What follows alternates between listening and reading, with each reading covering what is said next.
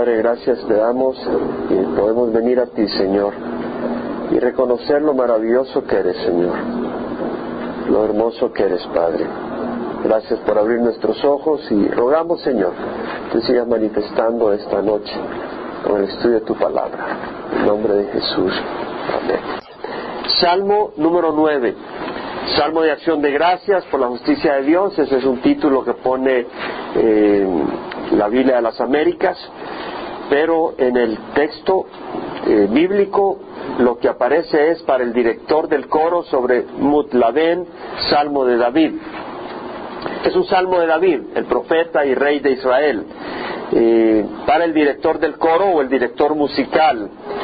Eh, también dice sobre Mutlaben, la palabra sobre ahí es una ah, interpretación, puede ser sobre o al tono de Mutlaben, y la palabra Mutlaben eh, en el hebreo, Mut quiere decir morir, matar, y Ben quiere decir hijo. Entonces, eh, probablemente es al tono de muerte del hijo, aunque no creo de que haya sido una tonada eh, de la muerte de alguien por, por el texto que puedo leer y el contexto. Así que pienso que será tal vez más un instrumento musical, la posibilidad de que sea un instrumento musical. Entonces, para el director del coro, sobre Mutlaben puede ser, como digo, eh, con un, un instrumento musical. Y luego dice, alabaré a Jehová con todo mi corazón. Ahora el Salmo 9 y el Salmo 10 son salmos acrósticos. Quiere decir que cada estrofa empieza con una letra del alfabeto hebreo y la siguiente estrofa con la siguiente letra y así van avanzando hasta todas las letras del alfabeto.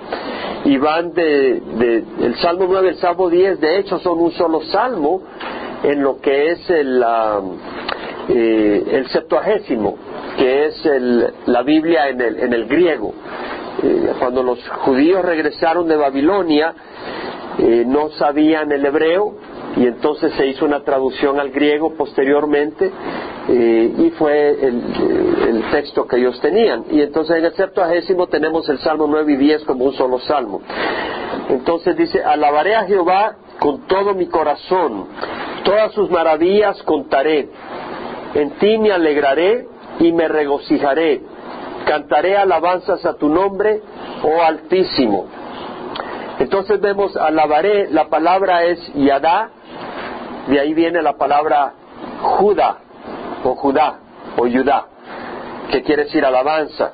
Eh, yadá en el hebreo es lanzar, tirar, disparar, por decir así.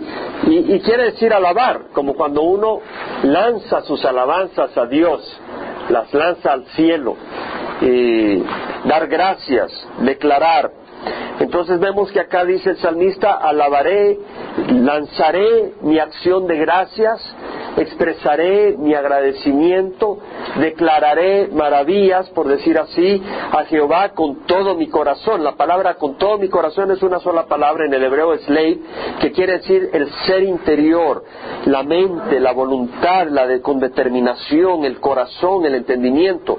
Está diciendo, alabaré a Jehová con todo mi ser, con todas mis ganas, con todo mi propósito, con todo mi deseo, con todo mi entusiasmo, eh, con toda mi vida. Y luego dice, en ti me alegraré y me regocijaré. Antes dice, todas tus maravillas contaré. Todas, hay muchas, todas tus maravillas. Dice, no me cansaré de cantar todas tus maravillas. Y tus maravillas, no dice lo que yo he hecho por ti. Muchas veces vemos personas que dicen, yo he hecho, ¿cómo te va? Pues yo he hecho esto, yo he hecho lo otro, yo he hecho lo otro. ¿Cómo te va en tu fe? Pues mira todo lo que he hecho. Y ahí vemos en dónde está el énfasis. En vez de hacer énfasis lo que Dios ha hecho por nosotros. ¿No? ¿Cómo te va en el ministerio? Pues fíjate que he hecho esto, he hecho lo otro. No, mira lo que Dios ha hecho. ¿Ah? ¿Cómo te va en tu fe? Mira lo que Dios ha hecho. Dios me ha transformado. No decimos, bueno, yo ahora yo soy así, soy allá, soy acá. Somos porque Dios nos ha transformado. Entonces vemos que dice, todas tus maravillas contaré. Maravillas, en varias traducciones en inglés es marvelous works, obras maravillosas. Otra traducción dice wonders. cosas grandiosas. Otra es wonderful deeds. Eh, en fin, en el español veo como poder, eh, bueno, la palabra en el hebreo es palá, que es ser maravilloso, es un verbo, ser extraordinario, ser o hacer algo difícil, increíble, obras asombrosas, increíbles, impresionantes, grandiosas, sorprendentes. Aquí no está hablando de una cosita, está hablando de que dice todas tus, o sea, Dios hace obras grandiosas. No tienes que tratar de ver, a ver, ¿qué Dios, qué obra grandiosa ha hecho Dios? Déjame pensar, a ver si adivino una. No, si abren los ojos estamos rodeados de obras grandiosas. Y mira lo que dice el salmista, alabaré a Jehová con todo mi corazón, es decir, lanzaré Señor mis alabanzas, mi reconocimiento, mi acción de gracia, todas tus maravillas. Está hablando que hay una abundancia, todas tus maravillas contaré. En ti me alegraré y me regocijaré en ti, en el Señor. ¿Ah? No dicen tus maravillas, sino en ti en ti que has hecho las maravillas. ¿Verdad? A veces cuando viene la Navidad y te dan un regalito, los niños salen felices con el regalo, ¿no? Nosotros debemos de ser felices con el dador del regalo. ¿Sí me explico? Es decir, Dios nos ha provisto, Dios nos ha bendecido, entonces regocijémonos en el dador del regalo. Y dice, en ti me alegraré y me regocijaré. Bueno, o me alegro o me regocijo. Veo varias traducciones. Una dice, I will be glad and exalt in you. Son cuatro traducciones que en inglés que vi que decían así. O sea, yo estaré contento, yo estaré agradado y me gloriaré en ti. Otra traducción dice, I will be glad and rejoice. Muchas dicen así. O sea, yo estaré contento, estaré agradado y me regocijaré. Bueno, la traducción que tenemos de la Biblia de las Américas dice, en ti me alegraré y me regocijaré. Me alegraré, la palabra es samach, que quiere decir rejoice, 95 veces la traduce rejoice, 45 veces la traducen be glad. Ah, acuérdense que las palabras son, tienen un parecido, pero no hay una traducción siempre exacta. El sentido es regocijo, el sentido es alegría, contentamiento, satisfacción, gozo. La otra palabra es me regocijaré. en el hebreo es alat, que viene a ser lo mismo, rejoice to be joyful. Lo que está diciendo el salmista es, en ti me alegraré y me regocijaré. En otras palabras, voy a celebrar. Estoy feliz, estoy abundante, mi copa rebosante prácticamente está diciendo. Lo repite, me regocijaré y me alegraré. Cantaré alabanzas a tu nombre Mm, la palabra alabanzas, cantar alabanzas es cantar, tocar, hacer música, tocar un instrumento musical. Y si no sabes cantar, un ruido gozoso. ¿Sí? me voy a expresar de la manera que pueda a tu nombre, es decir, a tu carácter, a tu persona, oh altísimo, el león.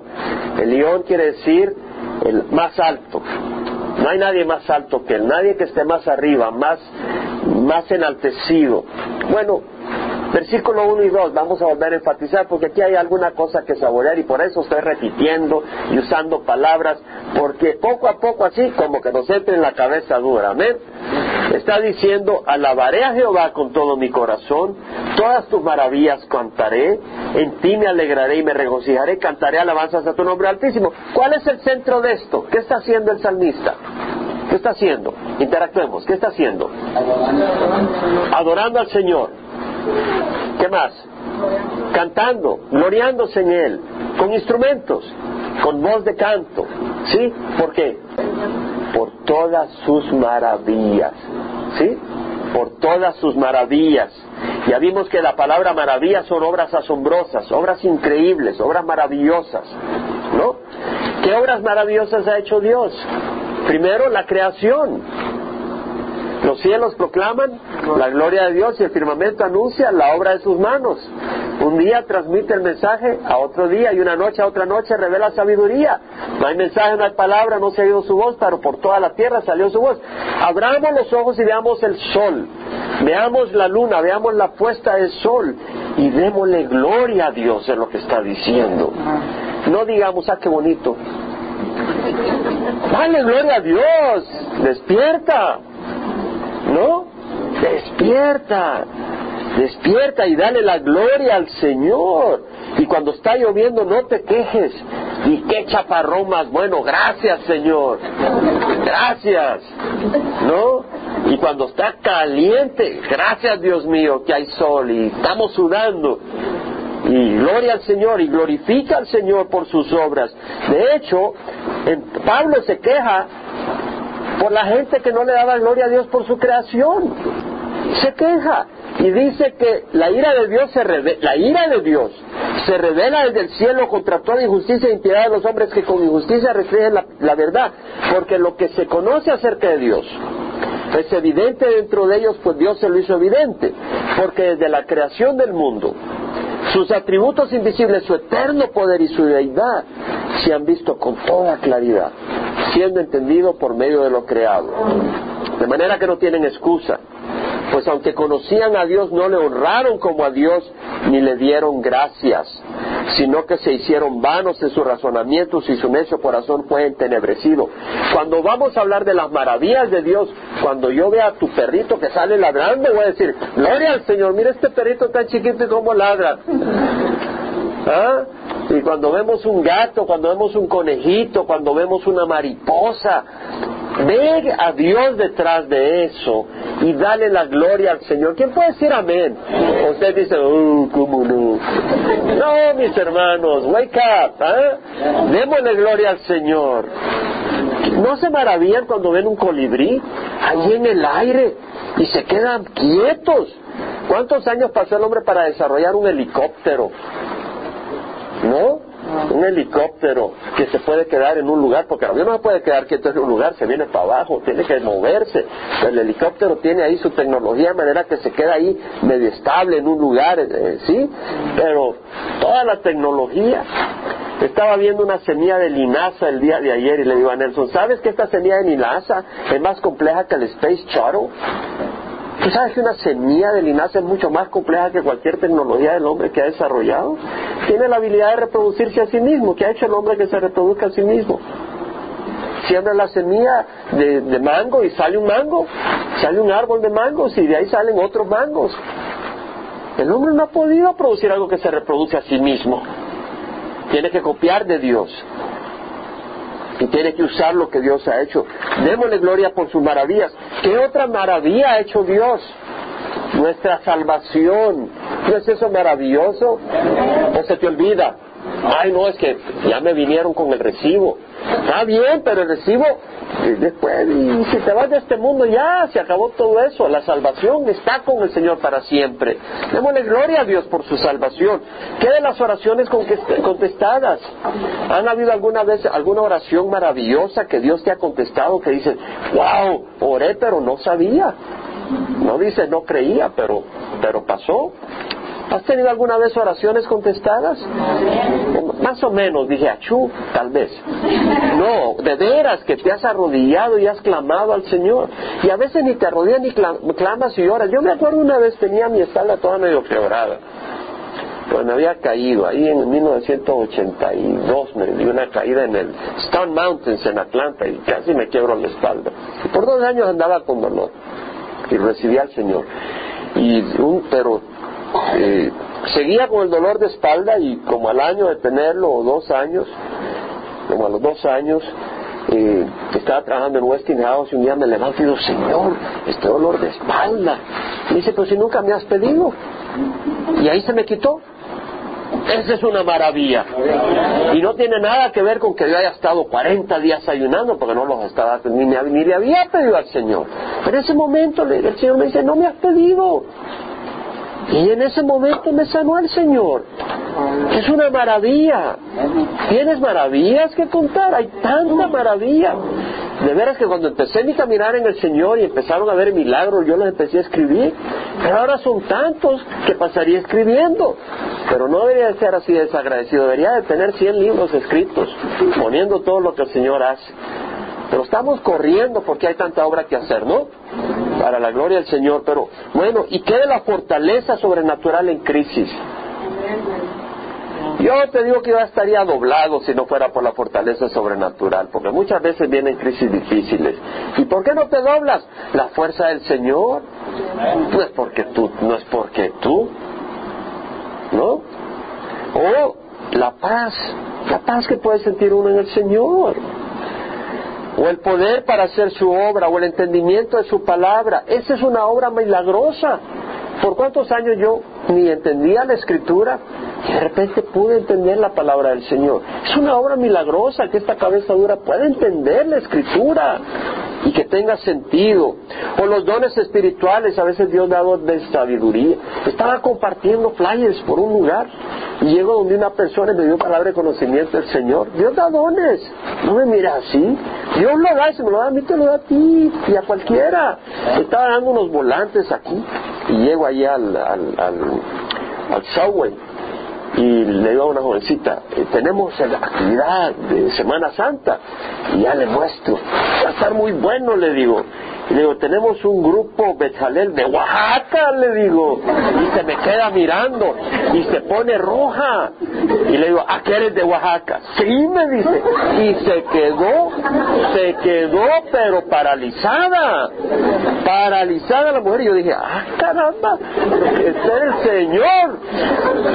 Obras maravillosas, palabra de conocimiento. Ten cuidado que tal vez me dice algo que estás haciendo el Señor y te lo digo.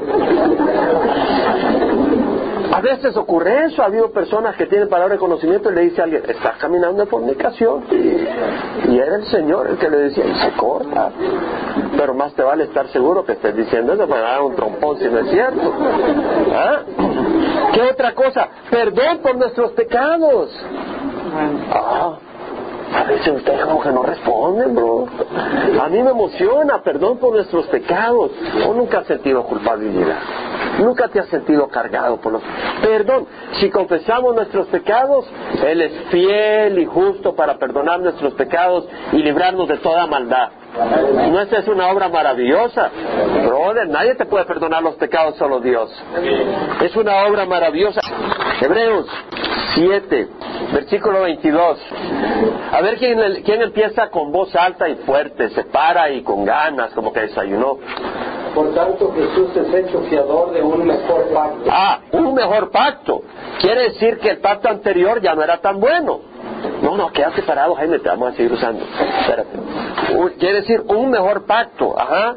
¿Puedes seguir? Y los otros sacerdotes llegaron a ser muchos debido a que por la muerte no podían continuar. Ajá, entonces había muchos sacerdotes en el Antiguo Testamento. ¿Por qué? Porque se morían y había que poner otro. Está hablando de los sumos sacerdotes. Pero, dice el versículo 24, mas este, por cuanto permanece para siempre, tiene un sacerdocio inmutable. Ahí está. Está hablando de Jesús, porque permanece para siempre, conserva un sacerdocio que no cambia, que no va a cambiar. ¿Puedes seguir? Por lo cual puede también salvar perpetuamente a los que por él se acercan a Dios, viviendo siempre para interceder por ellos. Vemos de que Él es poderoso para salvar para siempre a los que por medio de Él se acercan a Dios. Es decir, los que se acercan a Dios por medio de Jesucristo, puesto que vive perpetuamente, ¿para qué? Interceder por ellos. ¿Quién está intercediendo por nosotros? Jesucristo. ¿Ustedes creen que es... Ah, pues está bien. Es una obra maravillosa. Que Jesús esté ocupado intercediendo por... ¿Quién de ustedes estuvo intercediendo por mí hoy? Menos mal el Señor. Menos mal el Señor. Gloria a Dios. El Señor está intercediendo por mí por ti. Si no estamos perdidos, brother. ¿Ah? Y la ventaja es que Él está limpio. Y si tú intercedes que sea a través de Jesucristo, pues si no tu oración no sirve. Pero si es a través de Jesucristo, no se escucha. Y Jesucristo mismo está intercediendo por nosotros. ¿Qué dice el versículo 26? Porque tal sumo sacerdote nos convenía, santo, inocente, sin mancha, apartado de los pecadores y hecho más sublime que los cielos. Vemos que Él es santo, esa es una obra maravillosa. ¿Quién de ustedes ha podido caminar perfectamente sin pecado? Solo Jesús. Esa es una obra maravillosa. El Hijo de Dios caminó inmaculado con los pecadores, pero apartado del pecado. Eso es lo que quiere decir apartado de los pecadores. Ninguno de nosotros ha podido hacer eso. Nadie en toda la humanidad ha podido hacer eso. Jesús ha hecho una obra maravillosa. Todos los demás estamos en la colada de que hemos pecado. Pero Jesús ha hecho una obra maravillosa. Por eso dice que no necesita, gracias Jaime, que no necesita, como aquellos sumos sacerdotes, ofrecer sacrificios diariamente. Primero por sus pecados y después por los pecados del pueblo. Porque esto lo hizo una vez para siempre cuando se ofreció a sí mismo. Quiere decir que Jesús se ofreció una vez a sí mismo por los pecados de quién? De todo el pueblo. Una vez. No tiene que repetirlo, porque la ley designa como sumos sacerdotes a hombres débiles, pero la palabra del juramento que vino después de la ley designa al Hijo hecho perfecto para siempre. Vemos pues que necesitamos un solo sacerdote y un solo sacrificio, de Jesucristo. Y Jesucristo está a la derecha del Padre intercediendo por nosotros. Este Viernes Santo vamos a declarar la obra maravillosa que hizo Jesucristo por nuestros pecados. Vamos a invitar personas a que vengan a oír la obra maravillosa y después vamos a compartir la obra maravillosa de Jesucristo resucitando sobre la muerte y teniendo triunfo sobre la muerte. Vemos entonces por qué elaboré un poco el, versículo 1 y 2, para que no pasemos así de, de corrida como cuando te, le echas aceite al suelo y te deslizas. No, queremos absorber lo que está diciendo, amén. Está bien. Luego versículo 3, cuando mis enemigos retroceden, tropiezan y perecen delante de ti. Eh, David tenía enemigos. Y dice, cuando mis enemigos retroceden, un momento, retroceden. ¿Por qué? Porque Dios los hace retroceder. Porque los enemigos de David eran enemigos de Dios. Porque David estaba en las manos de Dios. David luchaba las luchas de Dios.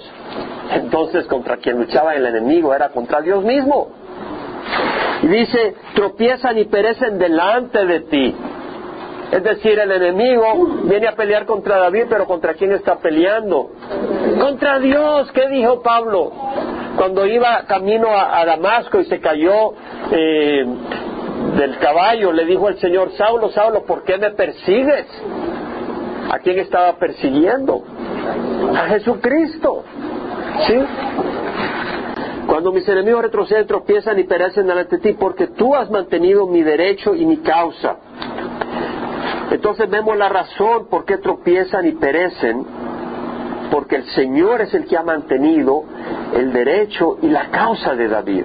Ahora, la palabra acá, derecho, es mishpat, que es juicio, justicia, rectitud, correcto, derecho, privilegio legal. Entonces vemos que está diciendo, has mantenido, puede significar varias cosas. Al usar las dos palabras, dice mi derecho y mi causa, la palabra causa en el hebreo es din, que puede ser causa, disputa, juicio. Entonces, la palabra derecho y, causa en el hebreo es mishpat y din, que puede ser ambos juicios, pero no va a decir dos veces juicio, has mantenido mi juicio y mi juicio. Entonces hay que ver qué es lo que está queriendo decir. Otra explicación más clara es has, mantenido mi derecho, es decir, mi derecho legal y mi causa. O sea, mi disputa, tengo una causa, una situación y tú la estás, me estás dando mi protección, me estás dando victoria en mi causa. ¿Sí? Ah, la otra posibilidad es mi recta causa, mi justa causa. ¿Ok? Te está diciendo, tú has mantenido mi derecho y mi causa o mi causa justa. Te sientas en el trono juzgando con justicia. Bueno, quiero meditar un poco en esto. Cuando mis enemigos retroceden, tropiezan y perecen delante de ti. David tenía enemigos. Ellos retroceden. ¿Por qué? porque Dios ha mantenido su derecho y su causa o su causa justa. La palabra mantenido acá es asa, que quiere decir forjar, producir, llevar al éxito, lograr, establecer, mandar, ordenar, fabricar. Es decir, el Señor lo vemos como un forjador, como un como alguien que lleva a cabo el éxito de la causa de David. ¿Sí me explico? Ok. ¿Por qué el Señor ha mantenido el derecho y la causa de David? Porque la causa de David, dijimos, era la causa del Señor. ¿Cierto? Ahora, David tenía enemigos. y nosotros seremos enemigos. ¿Cierto o no? ¿Cuáles son los enemigos que tenemos? No me digan nombres. Y empiezan a decir nombres. ¿Cuáles son los enemigos que tenemos? La carne, el mundo, el diablo. Entonces, así como David tenía enemigos, nosotros tenemos enemigos. Ahora, no le, tal vez la carne, tal vez el mundo es a través de cierta persona, tal vez el diablo es a través de cierta persona o alguna organización. Tenemos enemigos. Ahora, el primero que podemos decir es la carne. Ahora, nosotros tenemos victoria sobre la carne por el poder de Dios. Si vivís conforme a la carne, habréis de morir. Pero si por el Espíritu ponéis a muerte las obras de la carne, viviréis. Entonces tenemos el Espíritu de Dios. ¿Cierto? ¿Quién es el que le dio la victoria a David para que su causa prosperara? Dios. ¿Quién nos va a dar la victoria sobre la carne? Dios. ¿Qué nos ha dado para tener victoria sobre la carne? El Espíritu. Entonces no tenemos que ser víctima de la carne. Dime algunas áreas donde la carne te puede afligir. Vamos a ver, quiero ir. ¿Perdona? Ah, aquí estamos hablando en otra área, principalmente. ¿En, dónde, ¿En qué otra área nos puede atacar la carne? Celos. Es decir, la carne nos puede empujar a celos, celos que no son buenos. ¿Cierto? ¿En qué otra área nos puede eh, afligir la carne? Amargura. Amargura, nos podemos llenar de amargura y eso no es bueno, eso no viene de Dios, eso no es fruto del Espíritu. ¿Qué otra área? Avaricia, tener deseo de tener más y esa es una, es una idolatría. ¿Qué más nos puede afligir la carne? La vanidad. ¿En qué más? Lujuria Lujuria, deseo de la carne, la ira. ¿En qué más nos puede afligir la carne? Envidia. ¿Qué otra área? Sí, rechazar a Dios. La carne es enemiga de Dios, ¿cierto? La carne dice, no vamos a la iglesia, no vamos a estudiar la palabra. ¿Cierto? ¿A quién estamos rechazando? Bueno, entonces tenemos la lucha de la carne, desde pequeñitos está la carne que lucha con el espíritu, ¿no? Eh, ¿En qué otra área tenemos un enemigo? El mundo, ¿no? El mundo. Y entonces el mundo, ¿cómo nos puede atacar? ¿Perdona?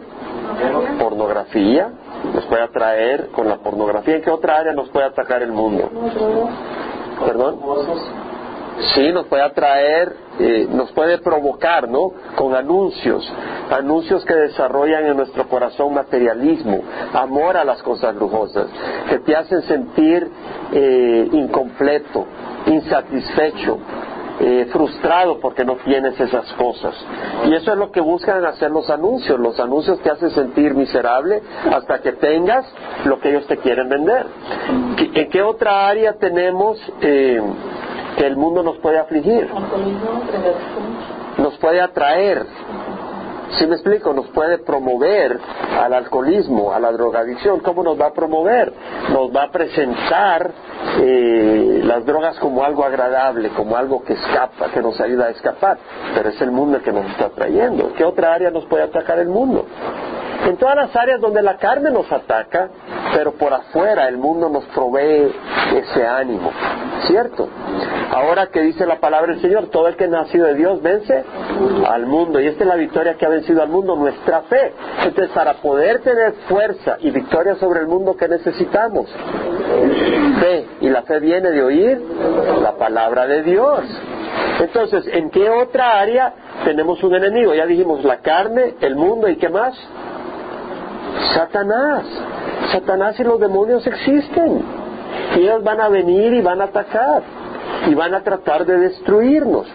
Ahora, en Mateo 16, 18, leemos que cuando habían venido los discípulos después de sacar a muchos demonios, le dice a Pedro y a los demás, las puertas del Hades no prevalecerán contra ella, contra mi iglesia. Entonces Satanás no va a prevalecer contra la iglesia. No va a la iglesia no está hablando de un edificio, ¿de qué está hablando? Del pueblo de Dios. Satanás no va a prevalecer contra el pueblo de Dios. Y en Lucas 11 dice, mirad, versículo 19, os he dado autoridad para hollar sobre serpientes y escorpiones y sobre todo el poder del enemigo y nada os hará daño. Nos ha dado autoridad para hollar sobre serpientes y escorpiones y sobre todo el poder del enemigo y nada os hará daño. O sea, el Señor nos ha dado autoridad sobre los demonios. ¿Cierto o no? ¿Qué es sobre todo el poder del enemigo? ¿Sobre parte del poder del enemigo? Sobre todo el poder del enemigo. Ese poder está en Cristo. Y nosotros tenemos a Cristo. Entonces vemos, hermanos, que así como David tenía enemigos, nosotros tenemos enemigos. Vamos a repetir cuáles son estos, porque aquí el propósito es aprender qué enemigos tenemos. La carne no quiere decir el cuerpo, que se puede enfermar, no es el cuerpo, sino la naturaleza pecadora que hay en nosotros, ¿sí? Pero nosotros podemos vencer esa naturaleza pecadora por el Espíritu. Ya lo dijimos. Si vivís conforme a la carne habréis de morir, pero si por el Espíritu ponéis a muerte en las obras de la carne viviréis. Tenemos el Espíritu Santo. Dios no nos ha dejado desprovisto. El segundo enemigo, ¿cuál es? El mundo. El mundo nos puede atraer a la vanidad, a la lujuria, a la codicia, a la maldad, puede atraernos a todas esas cosas, nos puede alimentar esos deseos que hay en la carne de uno. Pero nosotros podemos vencerlo por medio de la fe. Pablo dijo, todo lo puedo en Cristo que me fortalece. Cristo es la palabra de Dios. Al alimentarnos de su palabra, al tener una comunión con el Señor, tenemos poder para vencer. Y el otro enemigo es Satanás y los demonios. ¿Y cómo vamos a vencer a Satanás y a los demonios? Dios nos ha dado poder para vencerlo. Nos ha dado su palabra huir de la tentación. ¿Cómo vencemos a Satanás? No peleando con él con las manos, huyendo de la tentación, abrazando a Cristo. Amén. Huyendo del enemigo, huyendo de la tentación. Entonces vemos de que así como David tenía enemigos, nosotros tenemos enemigos, porque este salmo hay que apropiarlo a nuestra vida personal. Ahora, David no estaba huérfano, David tuvo victoria. ¿Por qué? Porque no estaba huérfano. Su Padre es el Padre Celestial. Y en Lucas leemos que el Señor dice, suponer que uno de vosotros que es padre, si su hijo le pide pan, ¿acaso le dará uno una piedra? Y si le pide un pescado, le dará una serpiente en lugar del pescado. Y si le pide un huevo, ¿acaso le dará un escorpión? Y si vosotros siendo malos, qué bueno que el Señor dice lo que somos, ¿no? Porque sabemos que somos malos, ¿no? Y si el Señor dijera, si vosotros que somos buenos, ay caray, no se ha dado cuenta. ¿No? Y ya, pues entonces no es Dios.